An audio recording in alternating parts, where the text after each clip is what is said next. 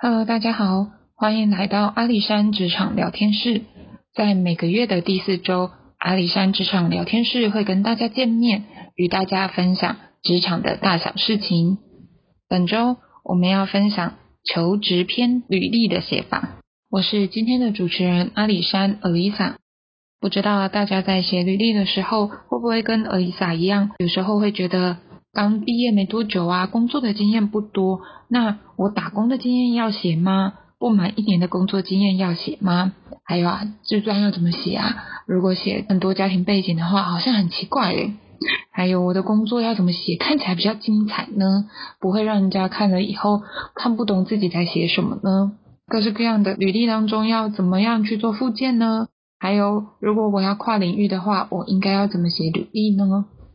想必大家都跟阿里山一样，经常会遇到这样子各式各样的疑惑跟问题吧。那欢迎大家可以继续收听本期的节目，我们会在本期的节目当中搜集各位编者的答案，来与大家分享该怎么样好好的写出漂亮的履历。台湾在投递履历的时候，其实有一个蛮好的，就是我们人力银行它的履历的格式都是蛮完整的。现在他们都有新版的格式，看起来非常的活泼，然后也会适应各式各样，不管你用手机啊或是网络的界面，它的新版的格式都蛮好的，所以蛮建议大家可以直接去人力银行上面填写就可以了。人力银行的格式呢，它最上面会有你的照片。然后也会有你的学经历背景，底下的话就会有自传跟附件的部分。那我们就按照这个顺序来跟大家分享。首先第一个部分学经历，那这个学经历呢，它就是一个比较知识化的，所以嗯，基本上就大家就按照各自的状况来填写吧。不过呢，会建议大家照片尽量还是不要用自拍照，除非。你所要应征的那间公司，你已经很明确的知道他不喜欢制式化的，不喜欢比较正式的，可能比较不是走呃办公室啊，或者是他需要很多创意的。那当然，你透过自拍照比较有创意的做法来去做，那是适合的。但是大部分的工作经验或者是工作的职位，他可能需要的是一个比较稳定的形象。或是让人感觉你是一个准备好的正式的形象，那就会建议大家还是尽量不要用自己的生活照、自拍照来去做呈现会比较好，会给人一种比较正式的感觉。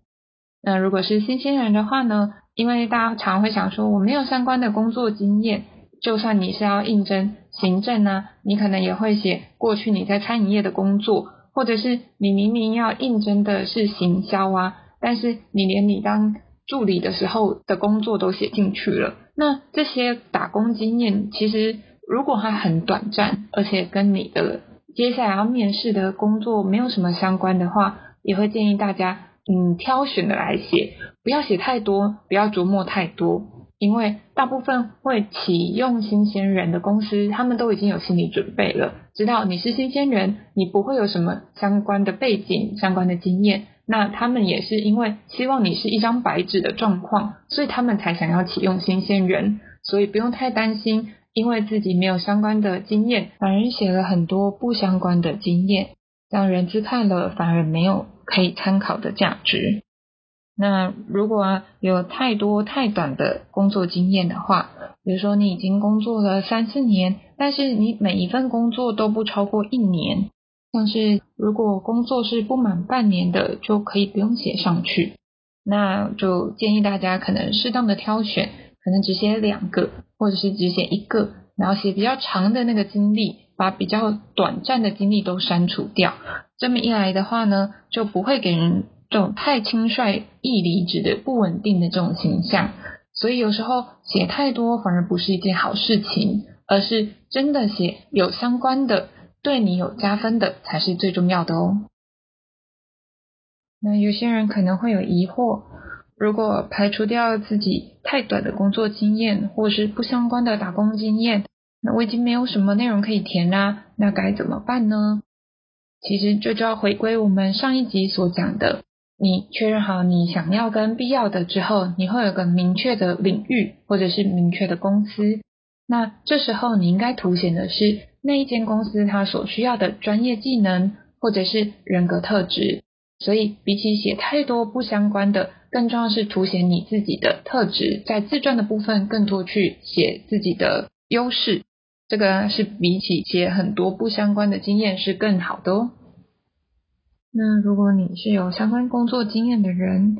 然后你的工作经验也可以成为你下一份工作的踏板，那会建议你的履历可以不用太长，但是你要提到很多核心的关键字，要把最恰当的字眼放上去。然后也会建议大家在写的时候，可以是量化的来写，有数据的，比如说。你要应征的是业务相关的工作，那你的前一份工作也是做业务的话，那比起你写说，呃，我前一份工作做得很好啊，客人都很喜欢我，其实更重要的是，你是不是可能在团体当中有曾经获得什么名次呢？比如说你是最受客人欢迎的第一名，这样子一个量化的数据，看起来啊会比只是形容词，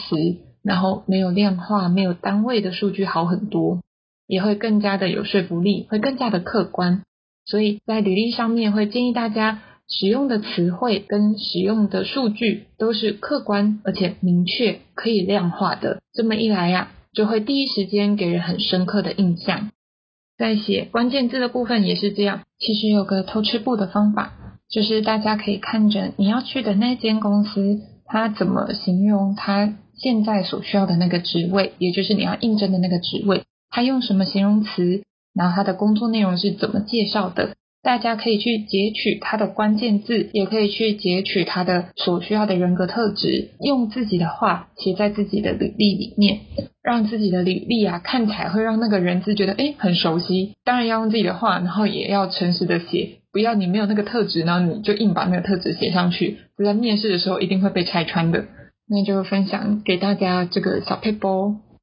那有些人可能会想使用附件的功能，可能想附上自己的作品，或者是想附上自己一些生活照啊，或是可能有自己拍的影片。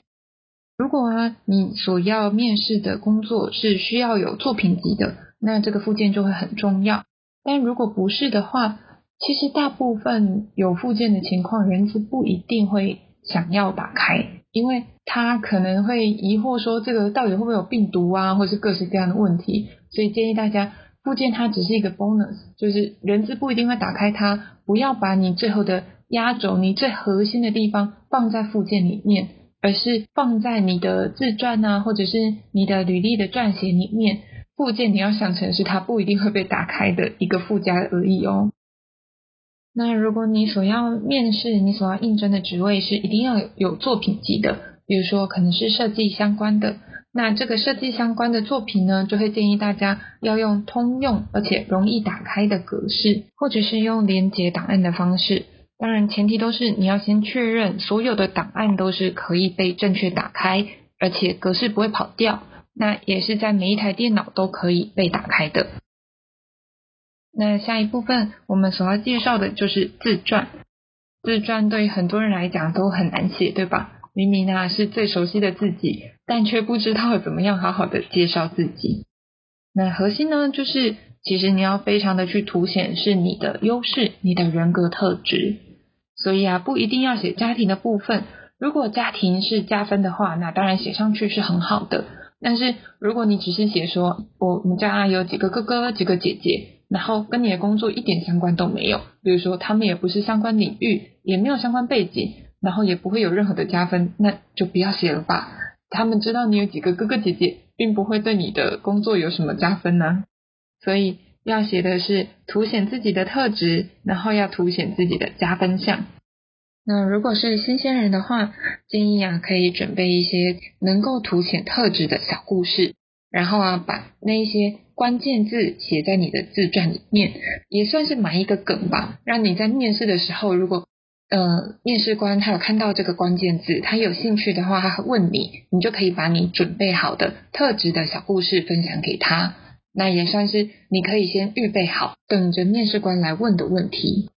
在写特质的时候，也是如同在分享工作经验写法一样，建议大家如果有具体的数据的话。可以写出具体的数据，或是更客观的写法，太多的形容词，或者是没有举例、没有证明方法的形容词的话，尽量少写。就比如说，如果你要说你自己很独立，那你可能可以写说你曾经自己一个人在外生活，或者是曾经自己一个人出国，或是自己独立做了什么样的事情。这样子比起仅仅只有形容词，有具体的事情、有客观的事情来去佐证，才会是一个比较可信的内容。那我们会觉得呢，在自传的部分呢，大家可以大约分三段，不要太多字，大概五百字左右。可能是比较恰当的，让你的页面可以比较干净，然后也核心的去写关键字就好。毕竟人资他一天要看非常非常多的面试资料，他可能没有那么多的时间去看完你的自传，所以只要把核心的部分写清楚就可以了。也把重点呢分段，如果有些小标题啊，或是一些凸显的字样，把它清楚的标示出来也是比较加分的。那身为一个曾经看过履历的人，会建议大家文章里面不要出现注音文啊、火星文，或者是一些颜文字，就是一些表情符号，也不要太口语化，也不要有错字，这些东西其实都会大大的扣分哦。看到以后就会觉得你都没有做好准备，你也都没有确认你就发送了，所以对于你能不能够很好的去完成职位，会有很多的疑虑。那就像前面跟大家说的偷吃部。偷吃部的话，你要去看你所要投的这家公司，它需要什么样的特质。所以也建议大家在写自传的时候，也不是只有一直强调自己拥有的特质，而是要去看你的特质是不是符合你所要投递的公司，按照他所需要的去写。有一些可能会说，啊，这不是有点假装吗？但其实它不是假装，它只是你挑选你适合的长处来去展现给别人看，展现你的优势。它不是假装的原因，是因为你不可以写假的东西，你不可以写你假的特质啊，这些东西你明明没有，你写上去那就是假装，这个是一定会被识破的。但是呢，我们所要说的是，比起啊你什么都不知道，你一直写着哦我很有爱弟兄啊，然后我人很好啊，这些对于你工作面试上面没有帮助的特质呢，你所要写的是这间公司他在意的，比如说你的细心程度，比如说你的稳定度。比如说，你曾经在工作上面的优势，这些才是真的要展现在履历这么短短五百字以内的核心的东西。所以提供给大家这样的方向，希望大家在写履历的部分，如果有任何问题的话，都可以再询问我们。我们觉得在写履历啊，在写自传的部分的话，就是你要写的核心、简单、清楚，并且客观、有数据化的，然后也要自己准备。很多相关的例子，在别人询问你的时候，你可以很有力的跟别人证明说，我真的具备这样的特质。那这些呢，就是在下一关我们接下来要去分享的，怎么样去准备你的面试呢？其实它就是跟你的履历息息相关的。你的履历写了什么，你就有机会被问到什么。所以啊，在你履历上面写的很多的关键字，你都要在接下来准备好，让面试官问你的时候，你可以马上的就。反映出来你有什么样的故事可以去分享给面试官，让他更加的了解你的人格特质。所以呢，确认自己的人格特质是不是符合那一间公司所需要的是很重要的。在写履历的时候，也要特别去凸显这个部分，让别人确实的知道你就是他需要的人才。所以建议大家真的在事前要好好的做功课。这个功课呢？就是要去了解这间公司是不是符合你的需求的，也是不是符合你的特质的。如果是的话，就大胆的按照你的特质跟长处写在自传以及履历的部分吧。那有些人可能会疑惑，我可以从头到尾都用同一份自传吗？我可以从头到尾都用同一份履历，就用这个投一百家吗？嗯，不能说不可以，但是不建议，因为。每一家公司都有不同的特质，跟他所需要的人也不太一样，他们的文化啊，他们的企业的氛围啊，也都不一样。所以建议大家，如果你有一个基本盘是 OK 的，就是你可能自传的前面啊，大部分是讲一样的，但是至少你的最后一段，建议大家是克制化的，了解那间公司以后，写上自己啊，对于那间公司有什么期许，比如说你希望在这间公司得到什么样的发展，或者是。你觉得这间公司有什么地方是让你觉得很有认同感的？这样子的话，这一份履历就会成为是专属于这个公司或专属于这个领域的。那在别人看到以后，也会知道哦，你已经是了解我们公司的文化，也真的想要来我们公司，会更加的有说服力。那前面说的这个部分呢，是你自己主动投出去的履历，但是你放在人力银行上面啊，你会有一个基本盘，对吧？那这个呢，就是你最原始的，就是最基本的，你万金游泳的这个履历版本。那你可以把这个履历版本呢，复制成一个副本。那这个副本呢，就是像刚刚的我们说克制化的，你就用这个副本去做克制化的履历修改，然后不要把它开放。所以你开放的履历呢，是一个比较广泛性的，它可能没有针对哪一间公司，但是很清楚的去描写你的工作能力跟特质。那你自己想要投的那些公司呢，就是在最后第三段的地方加入你认为他们公司的一些呃企业文化啊跟你认同的地方，成为一个克制化的履历，再寄送给那间公司。所以呢，在前面求职的阶段呢，其实我们一直很想要分享给大家的，就是在求职的阶段是一个很好的，大家可以沉淀自己，再次的去思考到底。你是不是认识自己呢？到底你拥有的特质跟别人不一样的特质是什么呢？我们觉得这是在求职过程当中你所能获得的最宝贵的地方，就是你可以更加的认识自己，你也可以更加的透过这段时间去审慎的去了解到，到底你跟别人不一样的特质是什么，然后运用你与众不同的特质，别人都没有办法取代的那个特质，在职场上好好的发挥，也在生活当中。成为发光发热的人。